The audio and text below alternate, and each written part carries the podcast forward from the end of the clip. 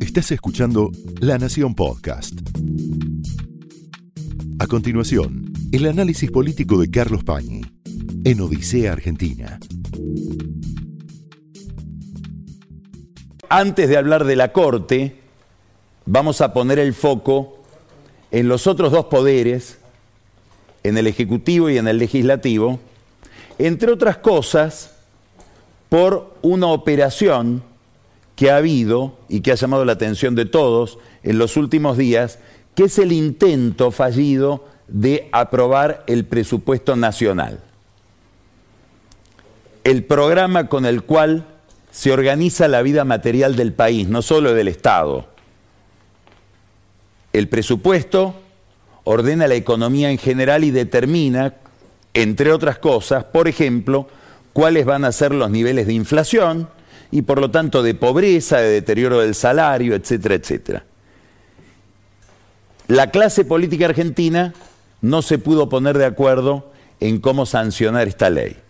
Empieza el problema, y esto probablemente no ha sido suficientemente destacado, en el Poder Ejecutivo. Primero porque hay una demora permanente en el Ejecutivo respecto de operaciones importantísimas. Una de ellas tiene que ver con la normalización de la economía y un paso necesario para la normalización de la economía que es el acuerdo con el fondo. Es verdaderamente inexplicable por qué el gobierno dejó pasar tanto tiempo Alberto Fernández para llegar a un acuerdo con el fondo. Se estiró muchísimo la negociación con los bonistas. Después de esa negociación había prometido el presidente y el ministro de Economía Martín Guzmán que iban a cerrar con el fondo en el mes de febrero de este año.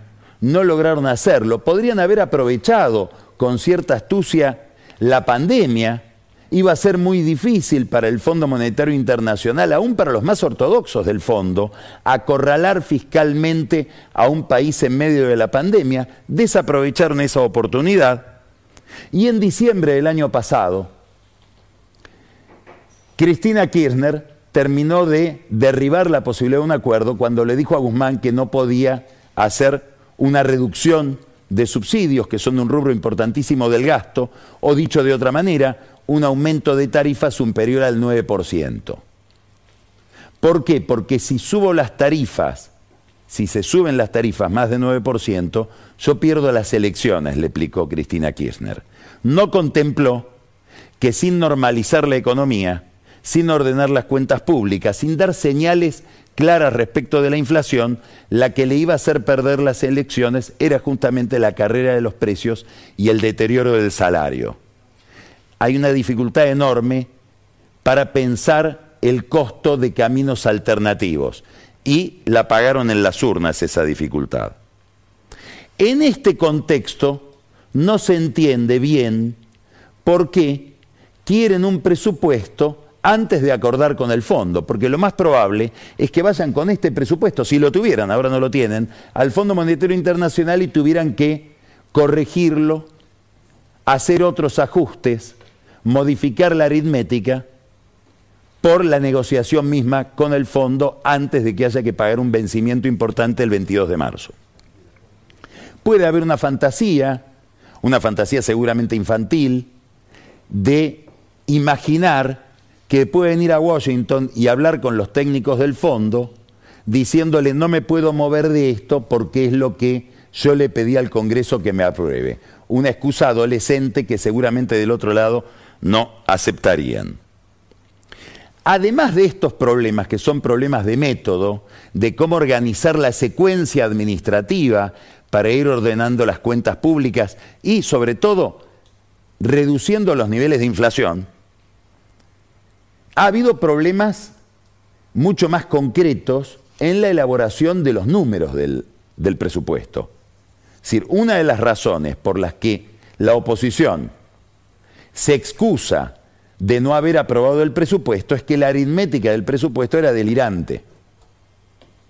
No solamente porque miente respecto de los números de inflación, sino porque Guzmán, en la Comisión de Presupuesto y Hacienda, debió pedir disculpas ¿Por qué? Porque cuando explica cómo va a financiar el déficit, que es la pregunta más importante que le van a hacer los técnicos del fondo, que ya le están haciendo y que no puede responder, dijo yo, el déficit pienso financiarlo, entre otras cosas, con 12 mil millones de dólares que me van a dar los organismos multilaterales de crédito, entre ellos el Banco Mundial y el BID.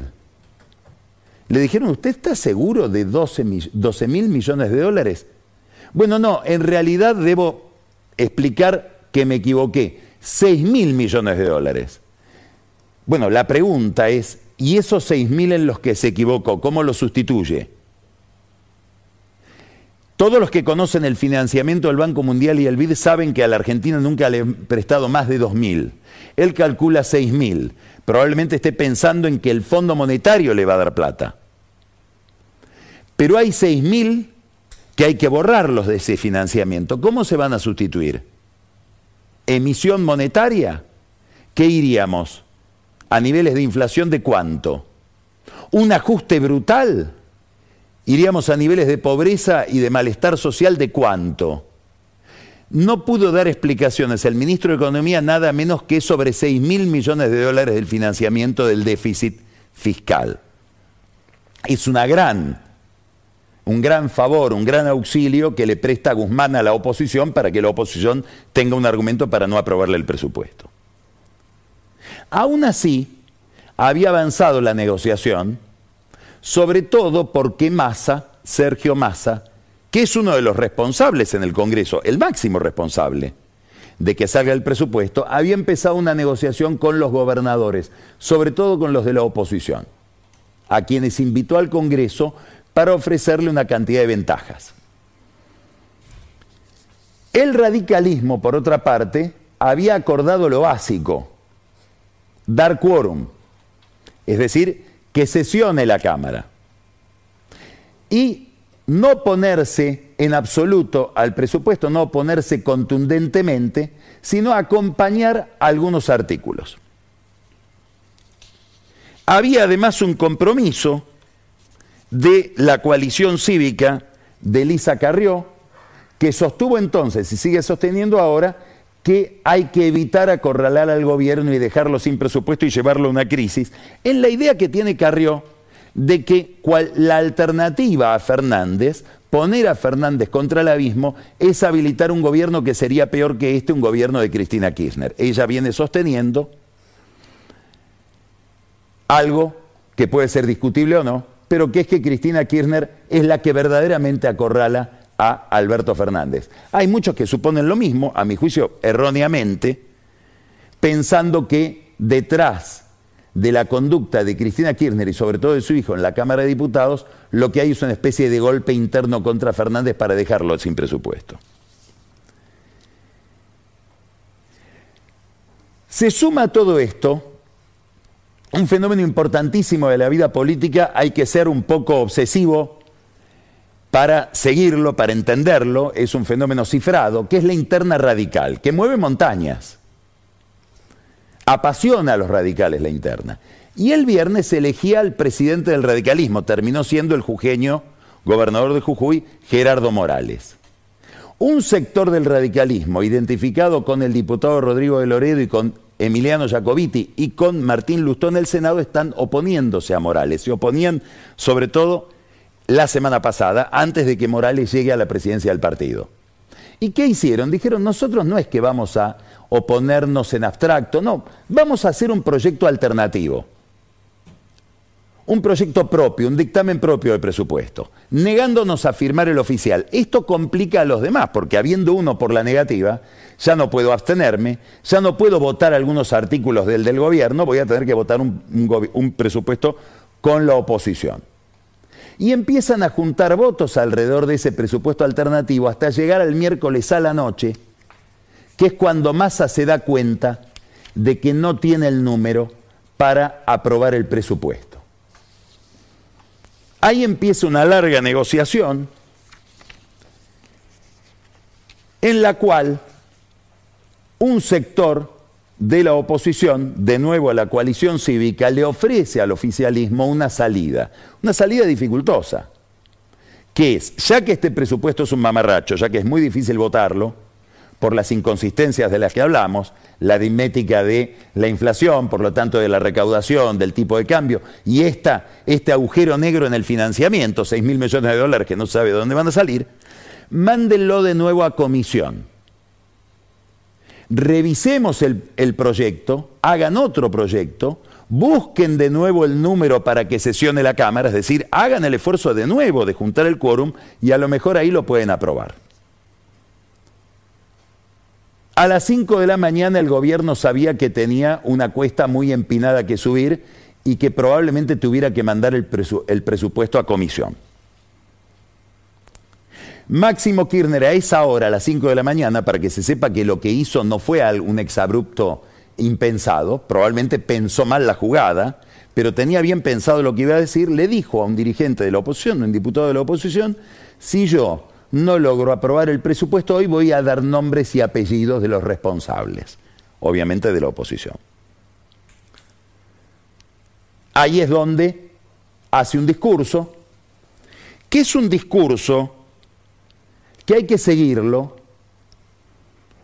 porque lo repitió después Guado de Pedro en las últimas horas en una entrevista con Página 12, y es un discurso que está modelado alrededor de las ideas de Cristina Kirchner el 10 de diciembre en la Plaza de Mayo. Y la idea es una idea bastante extravagante que pretende plantear lo siguiente. ¿Cómo la deuda la contrajo Macri y la contrajo Juntos por el Cambio? Tiene que ser Juntos por el Cambio el que resuelve desde la oposición en el Congreso el problema de la deuda. La primera objeción que tiene esta idea es que la gente los votó a ellos para resolver el problema de la deuda de Macri, supuestamente porque una mayoría pensó que era mejor que lo resuelva Alberto Fernández y no Macri, si no hubieran reelegido a Macri. Pero además hay algo disparatado en términos de la concepción del Estado, de la continuidad del Estado, de la responsabilidad de los gobiernos frente al Estado, porque es como si Macri, cuando llegó en el año 2015, hubiera dicho, yo voy a gobernar con un presupuesto sin déficit, pero como heredé un déficit gigantesco de Cristina, que se encargue el peronismo en el Congreso, ya que es mayoría, de aumentar los impuestos, de reducir los gastos, todo ese costo político lo va a pagar el peronismo porque es el peronismo el que generó ese déficit. Es una manera muy difícil de asimilar, muy difícil de pensar, muy difícil de entender, que se traduce en esto que dice Máximo Kirchner en esa mañana, la mañana del viernes, en la Cámara de Diputados. Ustedes son los responsables, deberían ser los primeros que lo tienen que votar. En una entrevista que había dado el lunes, ya lo había dicho, dice, tenemos 116 votos seguros para el acuerdo con el fondo, que son los de Macri, porque él contrajo la deuda.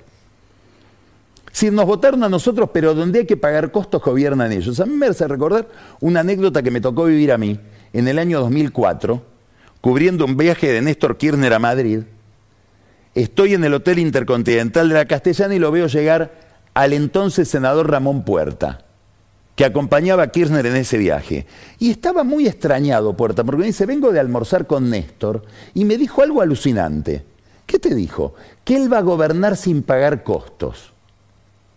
Bueno, esta idea, muy demagógica, de que es posible gobernar sin pagar costos, ahora agrego algo que tiene que ver con estas circunstancias. A lo mejor en aquel momento podía, con superávit fiscal, con superávit de comercio. Ahora, sin plata es imposible gobernar sin pagar costos, pero lo que estamos viendo es una desesperada contorsión del kirchnerismo, y la estamos viendo desde hace meses, con cartas, con expresiones en discursos públicos, etcétera, de cómo hacer para gobernar sin pagar costos. Y esto es lo que se expresó el viernes a la mañana en la Cámara de Diputados de las muchas cosas que se expresaron. ¿Qué no sabía Máximo Kirchner, que había algo peor que pasar el proyecto a comisión. Y que eso peor que pasar el proyecto a comisión era que le rechacen el presupuesto. Y eso es lo que terminó pasando. Eso es lo que no contempló. Ahí sí hay mala praxis, como jefe de bloque, mala praxis de, de, Massa como presidente de la Cámara de Diputados. Ahora, esto es lo que pasa con el gobierno. ¿Qué pasa con la oposición? Vemos un gobierno con esta lógica que estoy planteando disparatada y con un deseo disparatado que es gobernar sin pagar costos. La oposición está en una situación especialmente delicada. ¿Por qué? Porque le fue muy bien. ¿Qué quiere decir esto? En las últimas elecciones, lo que quedó felizmente demostrado, probablemente el dato más auspicioso de las últimas elecciones parlamentarias que se terminaron de realizar el 14 de noviembre, es que en la Argentina hay equilibrio de poder. Hay por lo menos dos actores competitivos y hay una oposición que no es testimonial, que es una oposición que razonablemente dentro de dos años puede volver a ser gobierno. Esto, que es muy auspicioso para el sistema, para la República, porque introduce una cantidad de incentivos positivos en todos los actores, muy distintos a cuando hay de grandes distancias. 2011, Cristina 54%, Wiener 17, 37 puntos de diferencia. El primer incentivo nos entregamos todos al caudillo, que es el único que manda. Ahora no, ahora hay un juego de gobierno y una oposición que puede ser alternativa. Este es un problema para la oposición. ¿Por qué? Porque al ser alternativa, la gente empieza a imaginarla como eventual gobierno y espera en el futuro, la está mirando, ¿cómo sería esta gente gobernando? Y lo que pasó en el Congreso no es muy auspicioso si miro a esa oposición como futuro gobierno. ¿Por qué? Vamos a ver la historia de cómo es toda la secuencia del movimiento opositor. Hay gente que asumió una postura de entrada. Este presupuesto es una fantasía, no se le puede dar quórum al gobierno para tratar esta fantasía como si fuera algo serio. Ahí estaban Alejandro Rodríguez y su bloque, donde están Graciela Camaño, Florencio Randazzo, etcétera, los eh, diputados de Córdoba, de Schiaretti, peronismo federal, identificados en su momento con la baña. Y estaba Ricardo López Murphy, que desde el primer día dijo quórum no. Había otro bloque, que ya lo mencionamos, los radicales, que dicen vamos a darles el quórum, que puedan tener presupuesto, nos opondremos en lo que es impresentable y en algunas cosas los apoyaremos, entre otras cosas, porque nuestros gobernadores están cobrando en obra pública, en crédito, en giros del Tesoro. La coalición cívica, ya lo dije, se, se planteó por la abstención. Aparece la interna radical. El sector de Loredo y Jacobiti que dicen tenemos un presupuesto alternativo esto empieza a unificar todos detrás de ese presupuesto alternativo. El gobierno pierde la cantidad de votos, ya no tiene forma de aprobarlo. Hay que decidir qué hacer. Y ahí van todos a un salón de la Cámara de Diputados, 116 diputados que se transforman en una especie de estudiantina. Mucha gente que estuvo ahí adentro dice, nos fuimos espantados porque era un desorden, una, torre de Babel donde todo el mundo hablaba, donde se gritaban entre ellos, donde era imposible distinguir una consigna, donde nadie indicaba un curso de acción. Y tampoco, esto es lo más importante, recibían líneas desde el liderazgo político desde afuera. ¿Por qué? Porque esta oposición carece de un liderazgo político unificado. No había una línea de Rodríguez Larreta, no había una línea, los radicales estaban celebrando su interna, tampoco Macri daba una línea clara, Carrió había dicho abstención, pero la abstención ya era algo abstracto porque directamente lo que había era una votación en contra. Ahí es donde aparece Máximo Kirchner que no calcula que puede haber algo peor de lo que él pensaba. Hizo un discurso insultante, nombrando a los que eran los responsables de ese fracaso y que habían sido responsables del gobierno de Macri. Nombró a Larreta, nombró a Santilli, nombró a Ritondo, nombró a Monzó, nombró a Vidal. Qué curioso, todos amigos de Massa. Estaba hablando también de Massa, a lo mejor sin darse cuenta, porque el responsable de ese pacto con ese sector de la oposición, antes y ahora, es Massa. No imaginó el rechazo, no imaginó probablemente por falta de experiencia parlamentaria, porque estaba cansado. Esta es otra, es otra cosa curiosa que la tenemos como naturalizada, que las cosas, que cosas tan importantes como el presupuesto las discute gente que estuvo 24 horas sin dormir. Y Ritondo, que escucha cómo un grupo de su bloque empieza a pensar, no, no, ante este discurso lo que tenemos que hacer es rechazar el presupuesto. Empieza el, el representante de la oposición en la comisión de Presupuesto y Hacienda, el vicepresidente Luciano La Espina, lo habla con Monzó, Monzó y él lo hablan con Graciela Camaño, hablan con la gente de la coalición cívica, y ahí está ese discurso de Ritondo, rarísimo, también de un nivel de mala praxis muy llamativo, ¿Por qué? Porque el argumento de Ritondo fue ojo por ojo, diente por diente. Te rechazo el presupuesto porque vos no me lo votabas. Bueno, el que está mirando y depende su salario, los impuestos que debe pagar, depende su calidad de vida de ese presupuesto y depende de esa clase política, la verdad que es para que haya el desencanto que registran todas las encuestas. Se empeñan en corroborar esa impresión.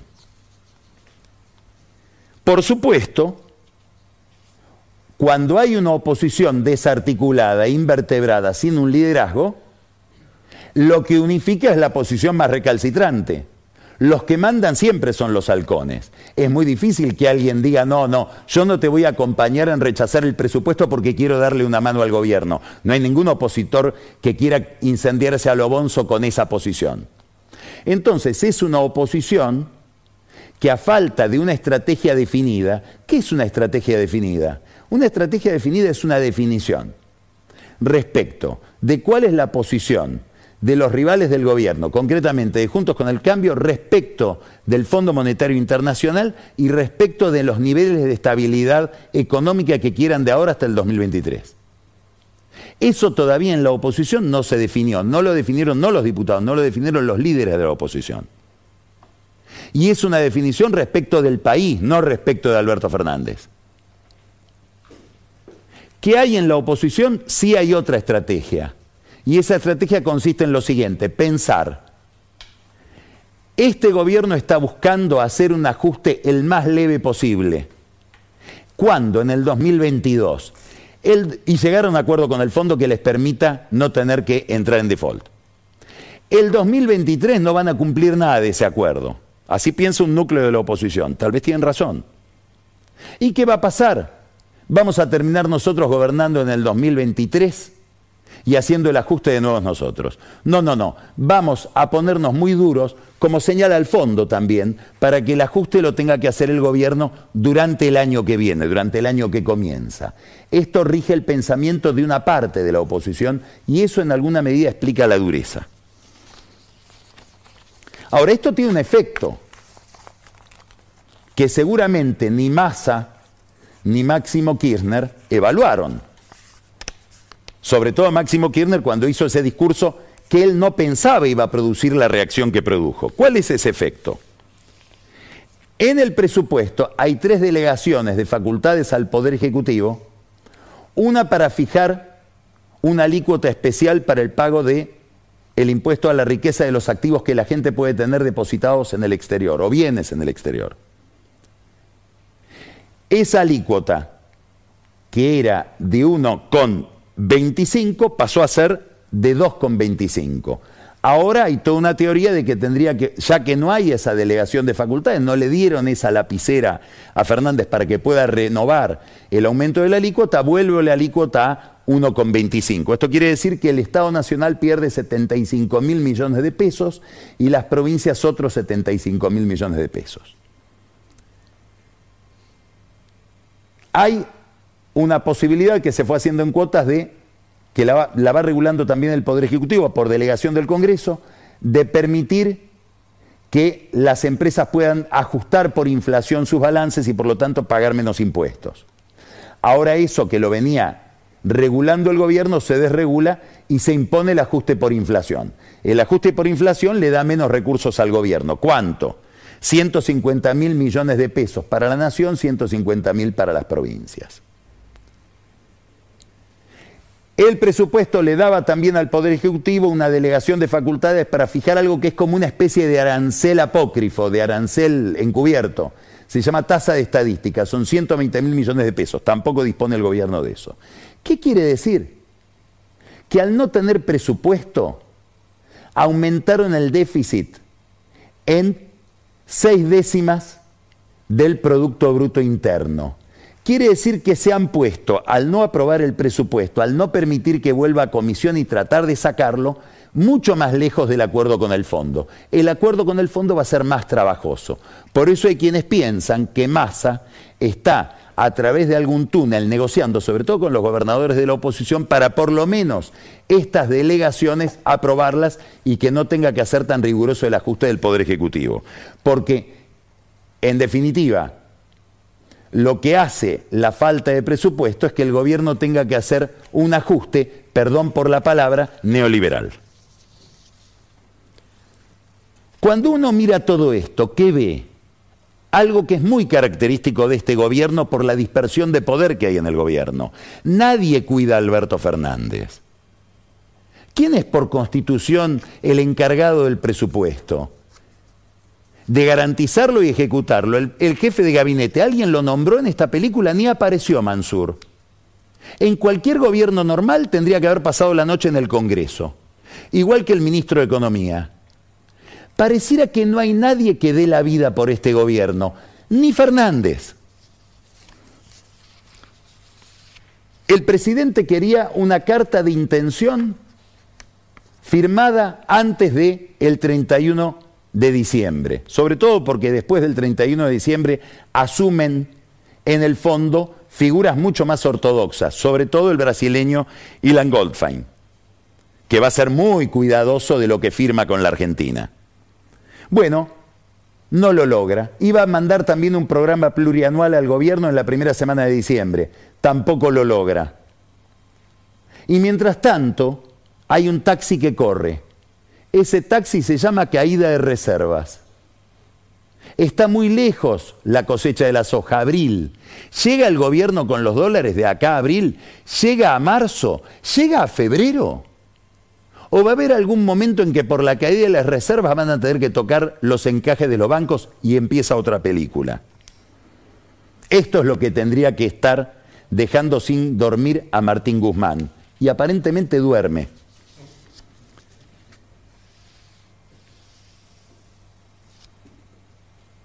Este, esta falta de cuidado, esto que da la impresión de que fuera un gobierno sin dueño, empieza a ser explícito. una entrevista muy interesante por las entrelíneas que le hizo Jorge Fontevecchia a Alberto Fernández este fin de semana, en perfil. Algunos rasgos institucionales curiosos de la entrevista, informaciones, por ejemplo, le preguntan ¿Por qué no tiene acuerdo el Senado el presidente del Banco Central? Y dice, ah, no sabía que no tenía, le voy a preguntar a Cristina. Y tampoco la jefa de la AFI, ah, tampoco la jefa, Alberto Fernández dice el presidente, tampoco la jefa de mi organismo de inteligencia tiene acuerdo del Senado. Ah, voy a escribirle a Cristina, dijo, a ver qué me explica de lo que está pasando con, nada menos que el presidente del Banco Central, el que tiene que tener el respaldo institucional por el uso de reservas.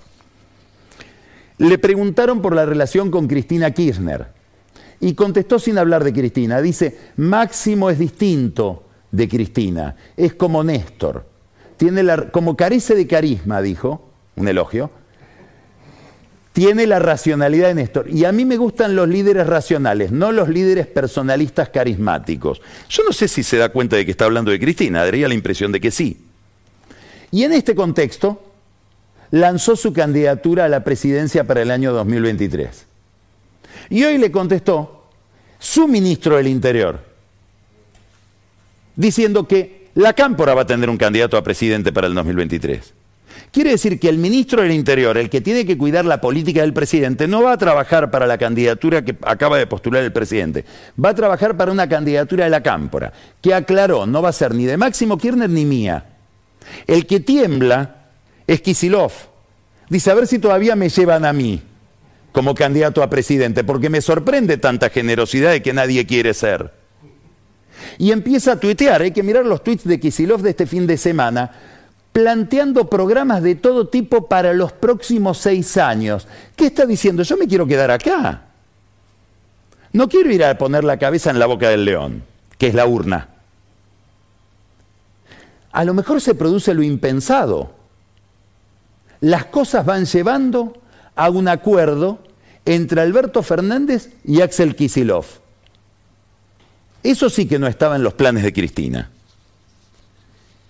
Quiere decir que en medio del el desbarajuste económico, con reservas que caen en picada, con un ajuste pendiente y un acuerdo con el fondo que seguramente se va a celebrar en el último minuto, a las 12 de la noche del 22 de marzo, al borde del default, lo único constante, lo único sistemático es la búsqueda de la impunidad. Y es lo que acabamos de ver con la absolución de Cristóbal López y Fabián de Sousa, que se financiaron para sus negocios con la plata de los contribuyentes, 8 mil millones de pesos de impuestos que ellos debían transferirle a la porque se los cobraban a los consumidores de combustibles. El Tribunal Oral que los absuelve sancionó al que les permitió hacer esa maniobra, que es Ricardo Echegaray en su momento jefe de la AFIP. ¿Por qué es interesante esto? Porque cuando uno ve todo el juego alrededor de Cristóbal López, a él sí lo cuidan. Lo cuidan más que Alberto Fernández. La AFIP se dio de baja de querellar en esa misma causa dos días antes de que hubiera que hacer los alegatos. Antes le habían dado una moratoria especial en el Congreso.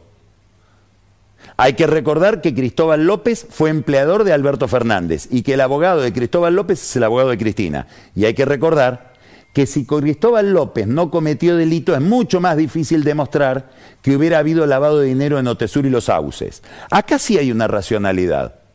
Si fueran tan consecuentes para la economía como lo son para este tipo de maniobras judiciales, habría presupuesto desde hace tres meses.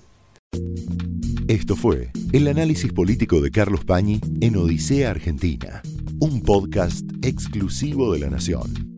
Escucha todos los programas de La Nación Podcast en www.lanacion.com.ar. Suscríbete para no perderte ningún episodio. Estamos en Spotify, Apple Podcast, Google Podcast y en tu reproductor de podcast favorito. Seguí escuchando La Nación Podcast.